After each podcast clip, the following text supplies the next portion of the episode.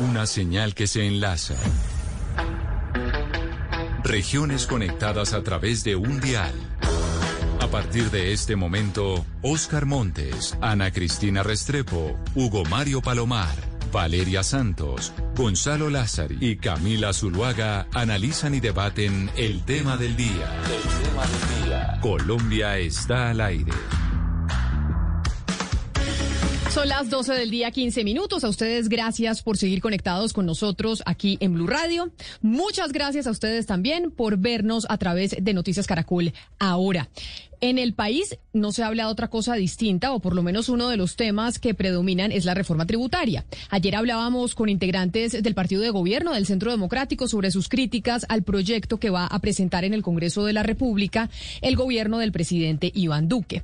Y básicamente a quien le toca manejar el, eh, a los congresistas no solo es al ministro de Hacienda, Alberto Carrasquilla, y al viceministro Londoño, sino al ministro del Interior, porque el ministro del Interior juega un rol importantísimo en lo que va a pasar en el Congreso con la agenda, con los tiempos, etcétera, etcétera. Y por eso hoy lo hemos invitado aquí a que hable con nosotros. Doctor Palacios, bienvenido, ministro del Interior. Gracias por estar con nosotros hoy aquí en Mañanas Blue. Buenas tardes, Camila. Un saludo muy especial para ti y para toda la audiencia. Bueno, ministro Palacios, ¿cómo va a manejar usted ese chicharrón de la mayoría de los congresistas criticando la reforma tributaria? Ha habido de todo críticas del partido de gobierno, de la oposición, de los que son independientes. Y si bien es cierto que este es un proyecto que le corresponde a Hacienda, pues usted como ministro del Interior también tiene una responsabilidad importante. ¿Cómo va a ser ese manejo con los congresistas? Bueno, Camila, nosotros desde hace ya unos dos meses venimos trabajando con las diferentes bancadas, no solamente con el Congreso, sino con los gremios, con todos los sectores eh, que tienen algún tipo de incidencia o que se verían eh, involucrados en lo que es una reforma social sostenible, porque lo que hemos querido es, primero, decirle algo al país. Aquí el gobierno nacional no había contemplado ni tenía dentro de sus eh, proyectos adelantar algún tipo de reforma que tuviera algún ajuste fiscal. Recordarás, Camila, que nosotros en el año 2019 llevamos al Congreso de la República la ley de crecimiento y esa ley de crecimiento era lo que el gobierno ya había diseñado como su apuesta en materia de reforma tributaria y de ajustes fiscales. Ahora estamos viviendo una pandemia, una pandemia que ha llevado a que el año pasado tuviéramos que generar un gasto significativo, pero además sin antecedente en la historia. Y eso nos llevó a tener que tener los recursos suficientes para hacer una ampliación de la cobertura en materia de salud, poder duplicar la SUSI, salir con unos programas sociales que atendieran a la población más vulnerable, pero también al, a la clase media y al sector empresarial y pues eso nos ha llevado a eso. Entonces lo que hemos venido es trabajando con los partidos, escuchando las diferentes eh, propuestas, las diferentes observaciones para poder llevar un proyecto al Congreso de la República que lleve un componente muy importante social que es la razón esencial de la erradicación y por el otro lado pues las fuentes que serán eh, de donde se, se podrán tener los recursos para poder mantener los programas sociales y obviamente para también poder garantizar que sigamos teniendo el grado de inversión. Pero, ministro, hay una cosa que yo no entiendo, porque usted dice, hemos hablado con los partidos, hemos socializado esta reforma, hemos hablado con los gremios, y entonces lo que estamos viendo de críticas sobre el tema del IVA, que ya el presidente dijo que lo retiraba, etcétera, etcétera, entonces fue un globo, ¿o qué es lo que pasa? Si, si, si son tan fluidas las comunicaciones frente al tema de la reforma, ¿por qué ha habido tanto alboroto si esto se concertó con todos los sectores? No, Camila, es que dialogar con los partidos y dialogar con los sectores no quiere decir que haya una emoción por radicar un proyecto de eso. Y yo creo que lo primero que todos tenemos que entender es que aquí el llamado que el presidente de la República está haciendo y que el gobierno está haciendo es a que tenemos que entender que estamos atravesando una situación que primero es originada por un factor exógeno. Es que aquí no estamos acudiendo a una reforma por un derroche burocrático, no lo estamos eh, haciendo porque ha sido eh, el capricho de algún mandatario, lo estamos haciendo porque nos toca salir a atender una pandemia que nos ha llevado a tener un gasto eh, significativo y de donde tenemos que sacar unos recursos. Y con ellos hemos venido hablando para tratar de llevar lo más consensuada posible la erradicación, pero en el trabajo con el Congreso, que además es el lugar en democracia en donde se debe dar el debate, pues se dará el debate frente a cuál será eh, finalmente eh, el producto de ese trabajo legislativo. Pero en ese diálogo, y ese diálogo no, no lleva a tener globos, sino a tener una conversación eh, seria y honesta con las bancadas. Y en eso el presidente también ha venido tomando unas decisiones que se han venido anunciando. Tú recordarás que hace alrededor de dos, tres semanas el presidente anunció al país que esta reforma social no tendría en ningún momento o tocaría la canasta eh, básica.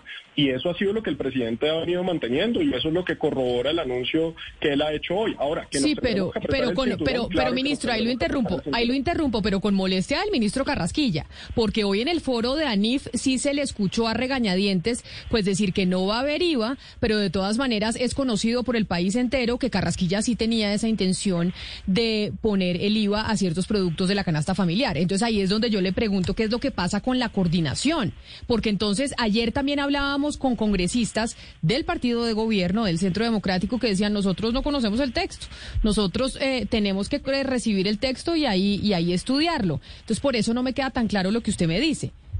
Claro, porque en ese sentido lo que hay, ahora hay diferentes eh, digamos, propuestas de cómo se debe llegar al recaudo.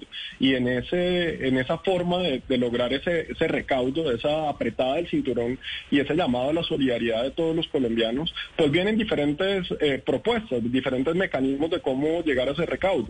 Y, nosotros inicialmente hicimos primero a nivel de gobierno una concertación, un diálogo inicial de gobierno. También se comenzaron a escuchar a los diferentes partidos, las diferentes bancadas. En el caso del Centro Democrático, nosotros hemos tenido varias reuniones con el presidente Uribe y con los cinco compromisarios que el Centro Democrático había designado para ese trabajo. Lo mismo se ha venido haciendo con los congresistas de las comisiones terceras y de las comisiones cuartas para ir escuchándolos y también ir construyendo. Y por eso también se escuchó al Consejo Gremial y por eso también se escuchó a la ANDI. No quiere decir que escuchar...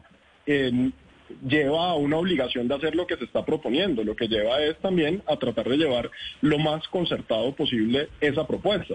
Ahora, yo no sé si hay una molestia por parte del ministro de Hacienda. Lo que tengo absolutamente claro es que aquí el único que toma las decisiones es el presidente de la República y el presidente de la República ha sido muy claro frente a esas posiciones. Lo que yo creo y lo que ha venido haciendo el Ministerio de Hacienda muy responsablemente es planteando los escenarios fiscales que tiene el país y cuáles son las alternativas y las eventuales posibilidades para hacer ese recaudo.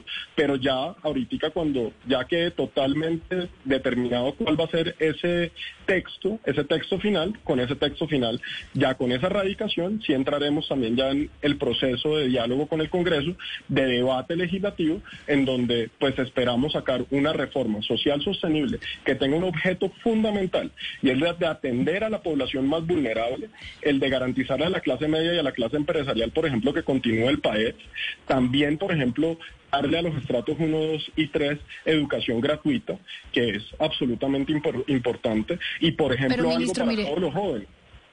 Es que yo creo que la, urgencia de la reforma tributaria no está en duda y creo que todo el país entiende, pues no solamente que se necesita, sino que se necesita ya. Sin embargo, lo que uno no entiende es la estrategia detrás de esta reforma tributaria. Porque es que uno se dice, están jugando al policía malo, al policía bueno. Sale el viceministro en medios a decir que el café, eh, eh, el azúcar y la sal no hacen parte de la canasta básica de los colombianos. Eh, al otro día sale el partido de gobierno a medios de comunicación a decir que eso les parece es un despropósito y después sale el presidente Iván Duque a decir, no, no, no, que es que no vamos a grabar estos elementos de la canasta básica. Entonces uno dice, ustedes están tanteando, están jugando con, con, con, con, con los colombianos que en este momento pues están muy preocupados porque no tienen ni con qué sobrevivir y ustedes están tirando bombos al aire para ver si eso cala, si no cala, o están haciendo una estrategia para que el, el presidente Duque quede bien, el ministro Carrasquilla quede mal. ¿Qué es lo que está pasando? Porque es que uno no entiende, justamente porque es una reforma tan importante que haya una sensación de improvisación al respecto. Pues Valeria, a mí me parece muy importante y inicio con tu afirmación, y es que como país tenemos que ser conscientes que hoy tenemos que afrontar una situación que ha originado una pandemia en donde tenemos dos grandes retos. El primero es mantener y ampliar los programas sociales, no solamente para las clases más vulnerables, sino también para fortalecer la, clase media, el trabajo formal, el, sector eh, empresarial pero al mismo tiempo también a darle unas oportunidades a los jóvenes para que puedan acceder a la oferta laboral y también así reactivar la economía. Y por el otro lado, mantener el grado de inversión y tener la capacidad de pago de todos esos programas sociales que estamos hablando. Eso yo creo que es muy importante y que como país tenemos que entender que tenemos que avanzar en ese camino, entendiendo que la solidaridad como principio fundamental nos va a llevar a que nos apretemos el cinturón absolutamente todos. Por el otro lado, como te lo he dicho, eso no es un proceso sencillo, tú muy bien lo estás diciendo, eso, es una forma muy importante. Y en esta eh, definición de cuánto nos cuestan los programas sociales, que para ponerte un ejemplo, pasar en ingreso solidario de tener 3 millones de familias a 5 millones de familias, quiere decir 20 millones de colombianos que recibirían el ingreso solidario, estamos hablando de más de 11 billones de pesos. Esos 11 billones de pesos hay que salir a financiarlos. Pues en el diálogo... Ministro, pero es que esto, esto ya lo sabemos desde el año pasado, es decir, ya llevamos un año en pandemia, ya usted lo que nos está diciendo lo sabemos los colombianos, por eso es que uno no entiende por qué se han demorado tanto en presentar la reforma, por qué el país no la conoce todavía, por qué salen en medios de comunicación a votar, eh, digamos, globos al aire, por qué después el presidente sale y dice una cosa, el ministro sale y dice otra, y por eso, y porque a estas alturas del paseo aún no conocemos una reforma que le va a cambiar el bolsillo a todos los colombianos. ¿Por qué esta improvisación? ¿Qué es lo que está pasando? Valeria, vuelvo y te, y te repito, lo que tú llamas improvisación, yo lo llamo responsabilidad y lo llamamos que uno no puede erradicar una reforma hasta que no esté absolutamente claro cuáles son eh, los usos y las fuentes que se van a determinar. Y si tú lo ves bien, eh, si bien nosotros desde alrededor de enero, febrero estamos en diálogos con diferentes sectores para ir armando lo que sería este paquete de esta reforma, pues siempre en esa discusión eh, se busca mirar eh, qué es lo que menos impacto tiene el bolsillo de los colombianos, cómo es la, forma más, eh, digamos, suave de aproximar una situación difícil. Y en ese diálogo es el que estamos. Ahora, el gobierno nacional va a radicar el proyecto, va a radicar el texto. Eh, nosotros ya estamos en los últimos momentos de afinar lo que será ese texto. Pero, mire, pero aquí hay que tener muy claro y es que el presidente de la República ha venido dando unos mensajes muy, muy contundentes. El primero fue que no se iba a tocar la canasta básica familiar. Eso lo anunció el señor presidente de la República hace más de dos semanas, lo anunció pero dentro de esa discusión... Pero si eso lo anunció el presidente, entonces, porque el viceministro Londoño estuvo hablando de IVA a la canasta familiar, ministro? Es que eso es lo que la gente no entiende, como le decía mi compañera Valeria. Es decir, si lo tenía tan claro el presidente, ¿para qué mandar ese globo? Entonces, ¿lo que era era un globo o qué? Camila, lo que, lo que, lo que el viceministro Londoño, que además hizo una explicación técnica muy clara en las entrevistas que dio el lunes, en donde habló de las diferentes, eh, digamos, fórmulas que se estaban pensando, en donde él claramente dijo en la entrevista que el texto no estaba definido, que el texto se estaba avanzando, que habían temas que Hacienda estaba contemplando, pero en ningún momento dijo que eso iba. Y ante una pregunta en donde le preguntaron que si el café y el chocolate y el azúcar o la sal hacían parte de la canasta básica familiar, pues él se refiere diciendo que él no considera que eso está en la canasta básica familiar. Él no considera que eso está en la canasta básica familiar. Pero al final del día, el presidente de la República, que es quien tiene. Ay, no, ministro, pero ah, usted me disculpa, usted me disculpa, pero esa explicación sí es creer a los ciudadanos bobos. Decir que es que entonces la interpretación que le vamos a dar a las declaraciones del viceministro Londoño es que él interpreta que eso no está en la canasta familiar. ¿Qué va a salir un viceministro a decir lo que él interpreta si él es el vocero del gobierno? Pero lo que... no entiendo, Camila, es cuál es el punto de la discusión. La discusión está absolutamente clara, está zanjada por el presidente. No, la o sea, tú te quieres enfocar en lo que dijo el viceministro el lunes, pero es que ya el presidente habló y la posición está absolutamente clara y definida. Entonces, más bien, pensemos hacia adelante y pensemos hacia adelante que claramente no va ni el chocolate, ni va el azúcar, ni va la sal, ni va el café. Ya el presidente de la República habló sobre eso. Entonces yo no creo que en un máximo, de, en un margen de dos días, que ha sido estas discusiones que se han venido dando y que se vienen dando. Yo le voy a Por decir... ejemplo, una reunión con la bancada del Centro Democrático, mañana hay reunión con las comisiones terceras y las comisiones cuartas, y ahí se va a seguir afinando el texto. Y por eso es que lo importante es no especular hasta que el texto no esté radicado. El texto va a estar radicado en los próximos días y bajo ese texto, ya el texto certero, pues podemos ya comenzar a tener una discusión. Ministro, venga, venga, le digo una cosa. Usted es el ministro de la política. Y usted desde muy joven empezó a hacer política. Entonces usted sabe cómo funciona la política en nuestro país y usted la conoce muy bien. Y entonces el punto de esta discusión y de las contradicciones que se han visto en torno a la reforma tributaria a un año de elecciones es precisamente el cálculo político. Y por eso es importante, porque los oyentes y la ciudadanía sí se merece saber si esto era un globo, si estaban jugando a policía bueno, a policía malo, si había un cálculo político precisamente pensando en las elecciones del próximo año. Por eso la insistencia y por eso es importante. Pues Camila, si estuviéramos pensando en un cálculo político, nadie radica una reforma que afecte fiscalmente eh, a los ciudadanos eh, en un año electoral. Entonces, políticamente no estamos considerando, aquí estamos No, lo que pasa es que les queda imposible no hacerlo. les queda imposible no hacerlo, cuando, Cuando tú me haces una pregunta de eso, yo te la tengo que contestar. Te la que tengo que contestar es que aquí nosotros no estamos jugando política. Es que nadie va a salir a celebrar eh, una, un ajuste fiscal. Nadie lo va a salir a celebrar. Aquí estamos saliendo a tomar una decisión difícil como gobierno en una responsabilidad que el señor presidente de la República tiene claro y es la de salir primero a garantizar los programas sociales y a poder ampliarlos entendiendo el golpe que la pandemia le ha dado a muchos sectores de la sociedad.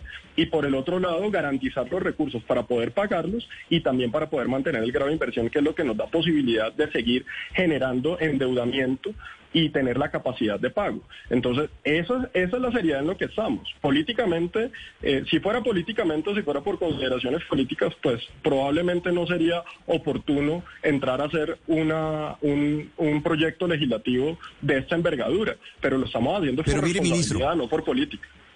Ministro, mire, usted nos ha aconsejado que miremos hacia adelante y hagamos el ejercicio de mirar hacia adelante. Usted conoce muy bien cómo, cómo funciona el Congreso de la República, usted fue, fue viceministro, fue enlace del, Congreso eh, con el Ministerio del Interior, eh, tiene herencia política, su abuelo, el, el Aníbal Martínez Zuleta, conoce muy bien lo que, cómo fue la clase política colombiana, y usted sabe muy bien de qué estamos hablando. En las cuentas del gobierno estaban los votos de cambio radical, tengo entendido. Pero la última columna o la más reciente columna del doctor Germán Vargas Lleras, jefe natural de Cambio Radical, es contundente contra la reforma. La llama un despropósito nacional. De tal manera que la pregunta es, ministro, en las cuentas suyas, usted que tiene muy bien las cuentas del Congreso, ¿está contar con cambio radical o van a lograr la manera de seducir a cambio radical para que lo respalde? Porque sin cambio radical, difícilmente la reforma tendría los votos suficientes para su aprobación. ¿Cuáles son las cuentas del gobierno en este momento, señor ministro? Bueno, las cuentas del gobierno son muy sencillas y es que, tal como lo dijo Valeria, que yo creo que rescataría mucho de esta entrevista decir que esto es algo necesario, es que no tenemos opción, es que hay que hacerlo, hay que hacerlo porque es que no podemos darnos el lujo de que no queden los programas sociales, no podemos darnos el lujo de no poder ampliarlos y no podemos darnos No, no, pero pero ministro, perdón un segundo, ministro. Pero pero déjame, pero si me dejan pero, contestar, yo les agradezco, porque si me vas a interrumpir cada dos segundos no comenzaba a responder la pregunta. Pero si me dejas responder, adelante, ministro. Listo, entonces, como te lo estoy diciendo, primero la necesidad. La necesidad está clara. Segundo, aquí hay un llamado de responsabilidad que tenemos nosotros como gobierno y que tiene el Congreso de la República. Cuando eh, nosotros medimos los votos en el momento que se radique el texto. Y en el momento que se radique el texto comienza un trabajo en las comisiones terceras, en donde se da un debate. A ver, los proyectos no salen como entran los proyectos tienen un debate al interior del Congreso de la República. Y en ese trabajo que se están haciendo con los partidos, en ese trabajo que se están haciendo con las bancadas, en esa discusión, estamos seguros que vamos a contar con el apoyo mayoritario del Congreso de la República, porque estoy convencido que ellos entienden la responsabilidad que tenemos hoy como país. Esto no es un caso menor. Aquí nos estamos jugando no solamente el bienestar de la población más vulnerable del país, sino también el futuro económico de Colombia. Y por eso yo soy convencido que con ese trabajo articulado que estamos haciendo con las bancadas, en donde es natural que expresen sus reservas, que expresen sus preocupaciones, pero con ellos y junto con ellos vamos a construir y estoy convencido de que vamos a sacar una reforma de transformación social sostenible en el Congreso de la República que tenga el menor impacto el bolsillo de los ciudadanos, las mejores condiciones para dar un impacto social a la población más vulnerable y que nos permita mantener el grado de inversión. Así yo quisiera que retomáramos, por favor, el tema de la comunicación, la importancia de la comunicación y más cuando se trata de temas económicos.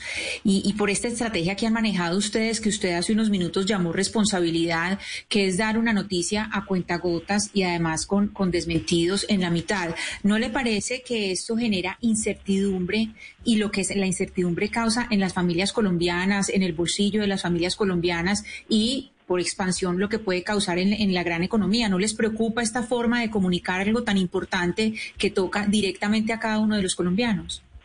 Bueno, aquí es muy importante algo que tú acabas de mencionar y, tal vez de pronto de las cosas que sí tienen que quedar absolutamente claras es que ninguna de las eh, ajustes fiscales que se van a hacer eh, tienen impacto para el 2021 todos, como lo ha anunciado el señor presidente de la República, serían para el 2022. Perdón, perdón, no serían para el 2022, sino serían para el 2023. Entonces, eso es como un primer mensaje que también debe haber algo de, tranquilidad frente a la incertidumbre que se pueda generar. Ahora, claro que estamos en un momento digamos, yo no la llamaría de incertidumbre, sino de construcción, porque pues hasta que no se radique el texto, pues todo lo que se está hablando, eh, pues son eh, de cierta forma eh, algunos de las propuestas que hay pero con unos temas que ya pueden ser certeros. ¿Qué le daría yo de tranquilidad al colombiano que nos está escuchando en este momento? Primero, que nos la vamos a jugar 100% por esa transformación social que lleva a pasar de 3 millones de ingresos solidarios a 5 millones. Quiere decir Aquí el mensaje es claro para 20 millones de colombianos, que les estamos diciendo que le va a llegar el ingreso solidario, que le estamos dando un mensaje claro a los jóvenes entre los 18 y los 28 años, que podrán entrar a la fuerza laboral y que durante cinco años el Estado les pagará la seguridad social. Le estamos dando un mensaje claro y contundente a los jóvenes que quieren entrar a estudiar, que la matrícula para los estratos 1, 2 y 3 va a ser gratuita.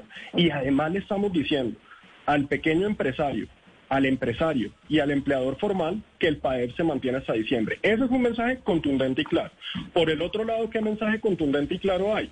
que lo ha dicho el presidente de la República, que no va a haber ningún producto de la canasta básica familiar que va a tener un incremento en materia de impuestos. Entonces, esos dos mensajes son claros, son contundentes y ya no tienen ningún tipo de incertidumbre. En el resto del proceso estamos trabajando y cuando se radique, estoy convencido de que tendremos nuevamente ese diálogo en donde el país tendrá con absoluta certeza que se está radicando, pero teniendo en cuenta que siempre en el trámite del Congreso habrán cosas que se modificarán, eh, porque es la naturaleza del ejercicio legislativo.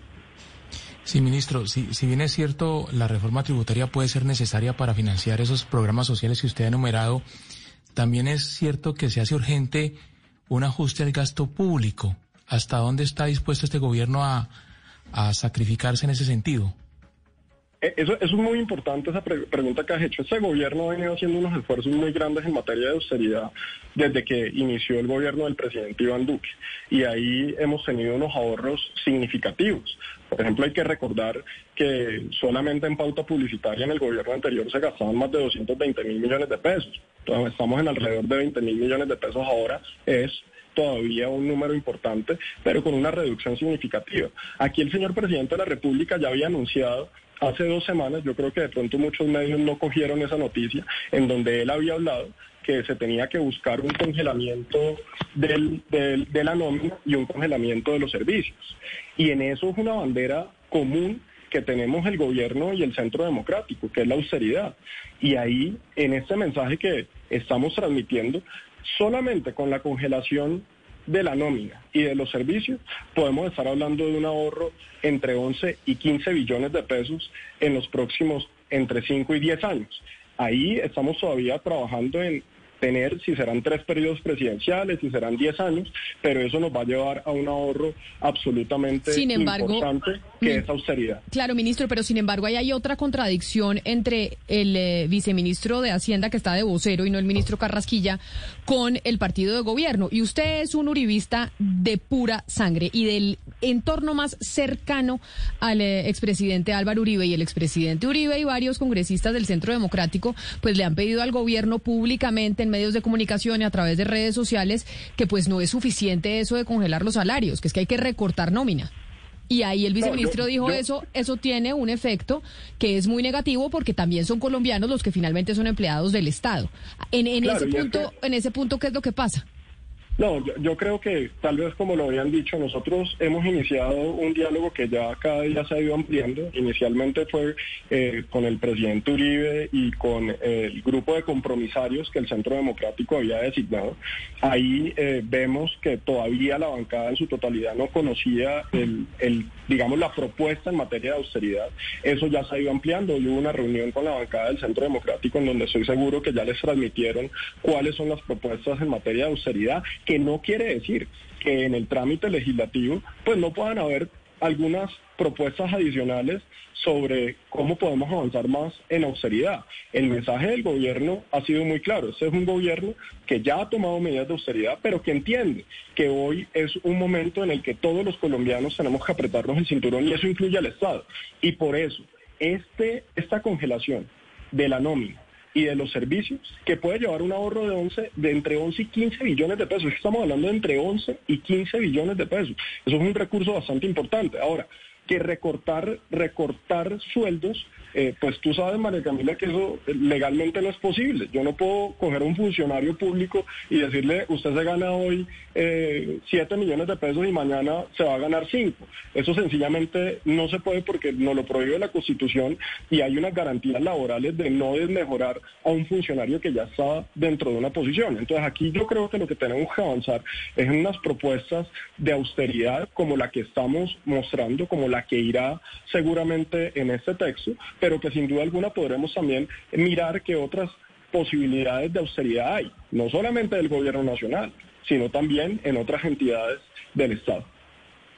Pero mire, ministro, eh, bastante discusión esta semana ha estado alrededor otra teoría que están planteando ciertas eh, personas de la oposición es que ustedes están enfocando la discusión del IVA para esconder un poco lo que es el grueso de la reforma y es poner a las personas que ganan 3 millones de pesos a pagar 400 mil pesos de renta. Es decir, ahí es donde va a, estar en realidad el problema porque la clase media que está precaria, que está, digamos, en estado, la van a poner a pagar en este momento pueden ser bastante cuestionables.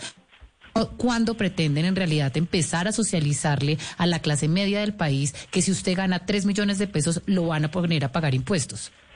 Bueno, eh, Valeria, yo aquí en, eso tengo que ser muy claro y precisamente yo creo que en aras de que la comunicación sea una y sea absolutamente clara. El texto en materia del recaudo de fuentes todavía no está consolidado. Hoy está absolutamente claro todo lo que es el paquete social que el gobierno presentará, que tampoco quiere decir que en el debate en el Congreso no se puedan adicionar eh, algunos temas.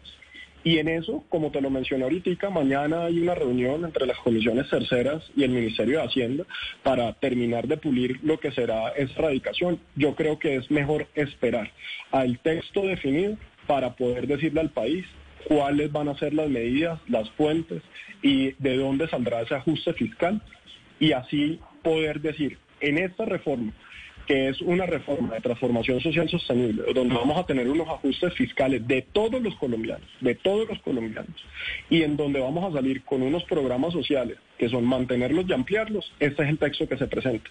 Yo espero que de aquí a la próxima semana nosotros estemos radicando ese texto y podremos tener ya una discusión frente a qué está en el texto y qué es lo con lo que vamos a trabajar en el Congreso de la República. Ministro Palacios, entonces ya que usted habla de reuniones, quiero preguntarle sobre otra porque sería imposible tenerlo en la línea y no preguntarle al respecto. Esta mañana se habló mucho del almuerzo que tuvo el presidente Iván Duque con los hijos del expresidente Álvaro Uribe, con, Tomás y Jerónimo Uribe, y usted estuvo presente en esa reunión. Y entonces muchos eh, colombianos se preguntan, bueno, ¿a cuenta de qué se reúne el presidente con los hijos eh, del expresidente Uribe? No, pues eh, Camila, yo, yo veo y, entiendo que a estos temas pues generalmente se, se les da una importancia muy grande. Esa fue una reunión que estaba programada desde hace más de dos semanas, eh, en donde pues eh, como ya lo habíamos tenido en algunas otras oportunidades, eh, en varias ocasiones hemos tenido diálogos con, el, con Tomás, con Jerónimo, con eh, diferentes miembros del partido, Jaribán Zuluaga en algún momento también nos hemos reunido con él. aquí hay diferentes momentos en donde hay reuniones y aquí era una reunión que estaba prevista ya en la agenda desde hace más de Ministro, dos semanas y en donde hablamos de temas varios. Perdón, pero entonces por su respuesta podemos inferir que es que eh, Jerónimo y Tomás Uribe son asesores permanentes de este gobierno. O sea, esto no fue algo, eh, digamos, eh, único, una experiencia de una vez, sino que son asesores permanentes. Pensar que cada vez que el presidente de la República se reúne con alguien es porque es un asesor, es una equivocación. El presidente de la República también tiene amigos. El presidente de la República también es una persona que tiene de algún momento la oportunidad de compartir y de escuchar a los que han sido sus amigos desde hace mucho tiempo. Y yo no le vería a eso ninguna trascendencia diferente a que aquí pues nosotros somos amigos. Yo soy amigo de Tomás Uribe y de Jerónimo Uribe hace mucho tiempo y me veo con ellos muchas veces, tanto en la oficina como Ministro. fuera de la oficina. Pero, pero perdón, pero es que yo no creo y, y se ha dicho pues que no, pues es difícil presidente Iván Duque en este momento sacó para reunirse en calidad de amistad con No, de que Valeria, es que estamos teniendo problema, estamos teniendo problemas con su conexión y se le corta la comunicación. Pero entonces lo que entiendo eh, de la pregunta que usted quiere hacer es en calidad de qué, que es lo que le repito yo a usted, eh, ministro, esa reunión, porque pues el presidente Iván Duque anda muy ocupado y lograr una, una reunión y una cita con el presidente, usted sabe que no es fácil, por más empresario importantísimo que usted sea, incluso hay empresarios que duran meses esperando la cita. ¿A qué se debió y en calidad de qué se reúnen con los hijos del expresidente Uribe?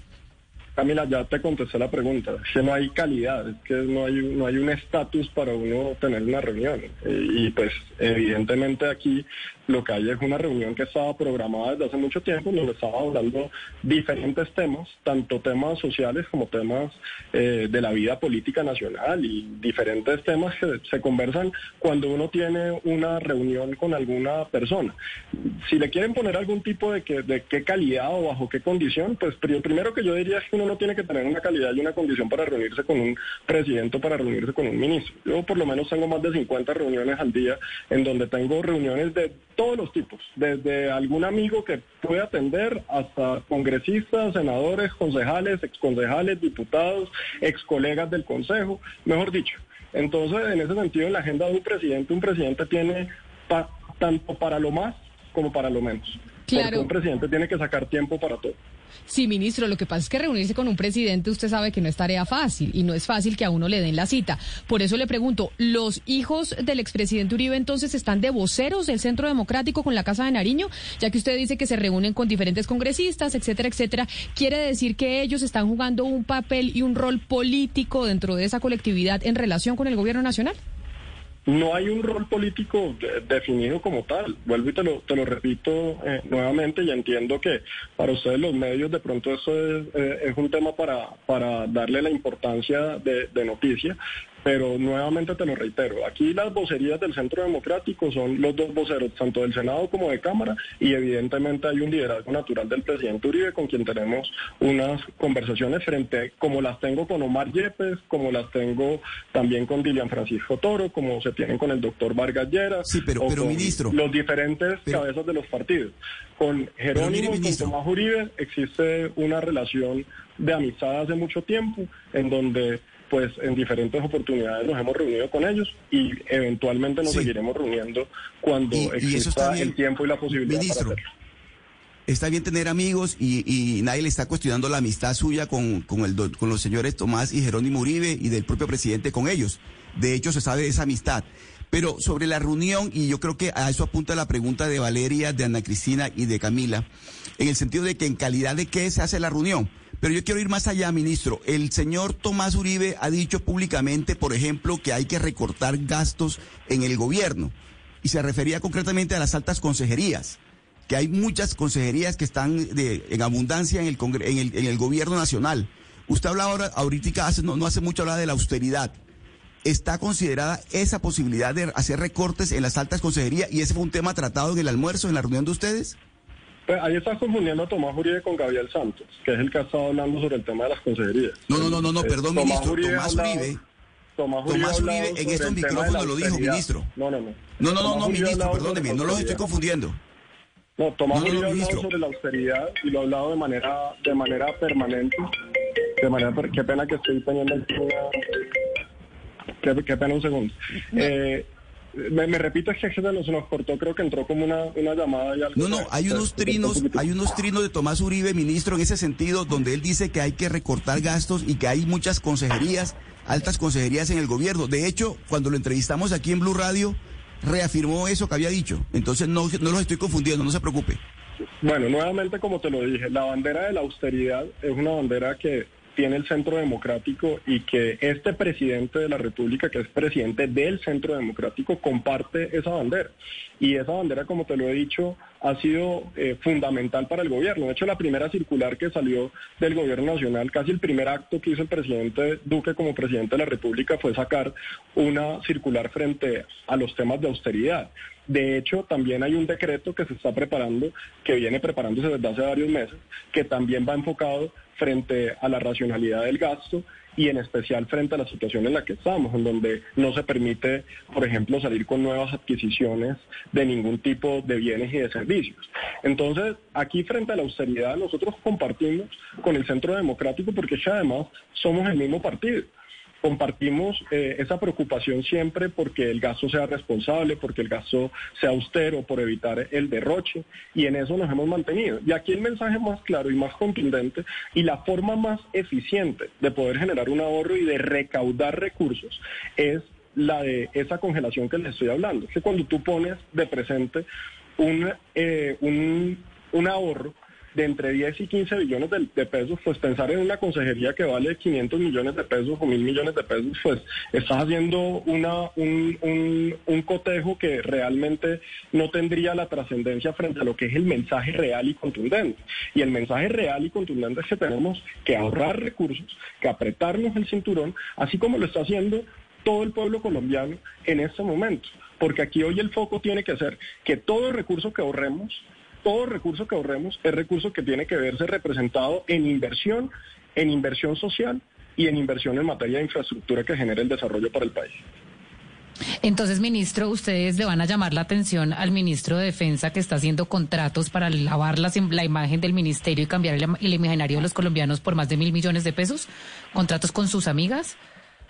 Valeria, yo creo que eso te, esa pregunta se la, se la puedes hacer al señor ministro de la Defensa. No, sé si ellos ya se han manifestado sobre eso, pero aquí lo, lo importante es concentrarnos en lo que estamos y concentrarnos en lo que estamos. Y, yo y repito y, y retomo Valeria en esa afirmación tan importante que hizo. Aquí hoy tenemos un mensaje al país de que continuamos en una pandemia una pandemia que le ha costado la vida a más de 70 mil colombianos, una pandemia que le ha costado el empleo a muchos colombianos, una pandemia que nos ha generado a todos atravesar el momento más oscuro que como nación hemos atravesado. Es aquí es muy importante recordar que esta es la crisis mundial más grande que ha tenido eh, que hemos tenido desde la Segunda Guerra Mundial y eso nos lleva a unos esfuerzos gigantes. Yo creo que aquí el llamado es a la solidaridad del pueblo colombiano, de entender que vamos a atravesar una reforma social sostenible que pues es fuerte, que nos lleva a, a golpearnos un poco el bolsillo a cada uno, pero que la necesitamos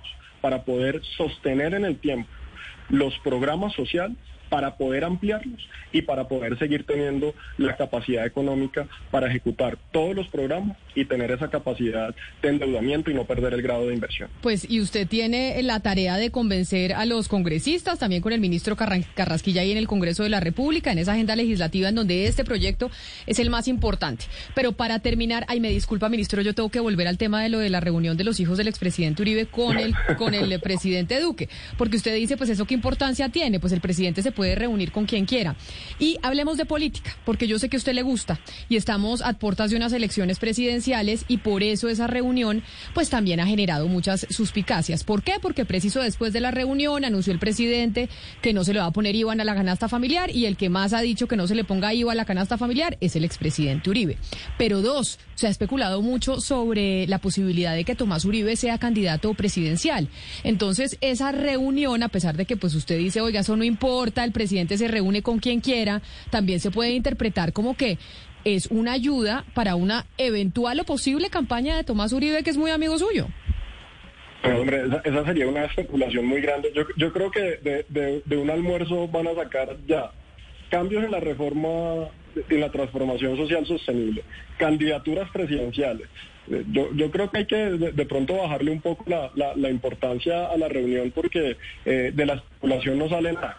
Y lo certero es que nosotros como gobierno estamos en este momento concentrados en gobernar, en atender la pandemia y no en las candidaturas presidenciales. Esperemos que así sea, ministro, que no vayan a estar concentrados en candidaturas presidenciales y que las reuniones que usted dice que son muy normales, a mí no me lo parece, pero bueno, eh, no sean realmente con, con cálculos políticos, porque lo que sí quedó en el aire un poco es entonces como si el expresidente Uribe, representado en sus hijos, pues quedaron como los salvadores en medio de la discusión sobre si se le ponía IVA o no a la canasta familiar y si, y si eso se iba a proponer en el Congreso de la República.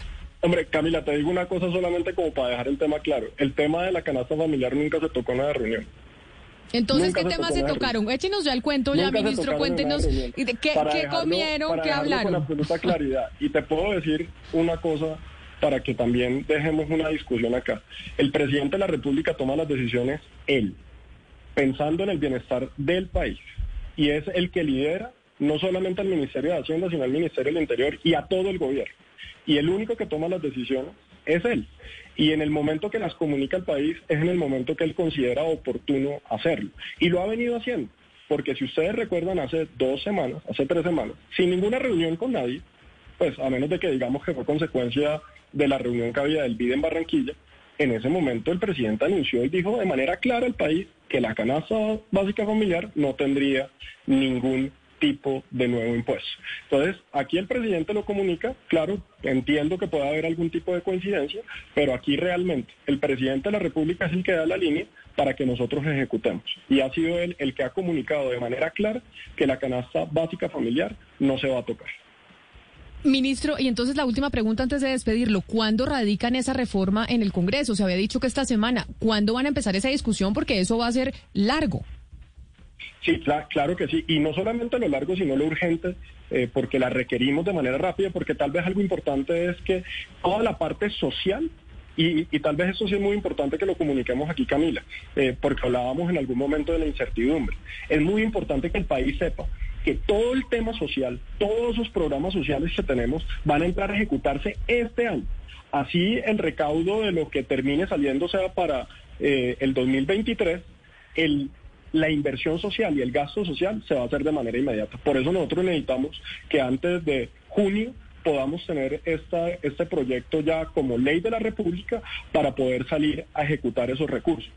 Eh, lo trabajaremos incansablemente, Camila, durante estos eh, días para poder tener un texto definitivo. Y yo esperaría que antes de la próxima semana, antes de que finalice la próxima semana, tengamos un texto radicado con el que ya podamos trabajar y con el que el país sepa claramente que vamos a garantizarle a la población más vulnerable los recursos de los programas sociales, que los vamos a ampliar, que vamos también con unos eh, una, una, austeridad para el gobierno nacional que va a llevar a tener eh, un ahorro de entre 11 y 15 billones de pesos y que con eso vamos a mantener nuestro grado de inversión, nuestras finanzas públicas sanas para así poder seguir ejecutando todos los recursos que requieren los colombianos. Es el ministro del Interior, Daniel Palacios, hablando de la reforma tributaria y entonces anunciando que esperan que antes de terminar la próxima semana ya quede erradicada esta reforma tributaria. Ministro, mil gracias por, eh, por su tiempo y por todas las respuestas y por sí pasar al teléfono y estar firme respondiendo así sean críticas. No, muchas gracias Camila y aquí siempre porque nuestra política como gobierno es estar dándole la cara a los colombianos. 12 del día, 58 minutos. Yo no sé, Oscar, usted que ha hecho cubrimiento de la fuente política durante tantos años, pues eh, dice el, eh, el ministro que es muy normal lo de la reunión de los hijos del expresidente Uribe, ya se ha hablado mucho del tema. Yo no lo veo tan normal, pero no sé si es que yo soy la que estoy equivocada. Pero Camila, es que uno no puede hablar en estos casos de que se trató de una reunión social entre particulares, porque es que, eh, por lo menos en el caso del presidente y del ministro, no son particulares. Obviamente que Tomás y Jerónimo Uribe podrán estar ahí en calidad de, de particulares, pero es que en estas condiciones, Camila, dada la naturaleza de las personas, de los invitados, eh, no se puede hablar de una reunión social. Y es que, Oscar, es una reunión no política, es una. una reunión política que tiene una connotación política y la lectura que estamos haciendo es política. Entonces yo creo que en eso no podemos estar errados, Ana Cristina. Y además el ministro fue muy claro, es que no fue una reunión, él lo dijo claramente, es- son reuniones que se dan periódicamente, no estamos hablando de una sola reunión. Exactamente, que es habitual porque ellos son amigos de vieja data, es lo que dijo, que el expresidente, que los hijos del expresidente Uribe son amigos del presidente Duque y por eso se dio esa reunión, pero que a esa reunión no le podemos achacar candidaturas presidenciales, cambios de reforma tributaria, etcétera, etcétera. Pero lo cierto, Ana, Ana- Cristina, es que todo se tiene, se está viendo y se ve con el prisma político y de las elecciones presidenciales. Eso ya no lo vamos a quitar de encima. Todo se interpreta de manera política con miras a lo que va a pasar el otro año. Sí, eso es obvio, Camila, y que vengan, y vengan a decir en un micrófono que eso es, es simplemente reuniones de amigos, eso sí es tratar a las audiencias como tontas, porque eso es obvio lo que hay detrás. Son las 12 del día 59 minutos. Nosotros así llegamos al final de Mañanas Blue cuando Colombia está al aire. Ustedes gracias por haber estado conectados con nosotros en esta entrevista con el ministro del Interior, Daniel Palacios, hablando de la reforma tributaria y de cuándo se radicará en el Congreso de la República.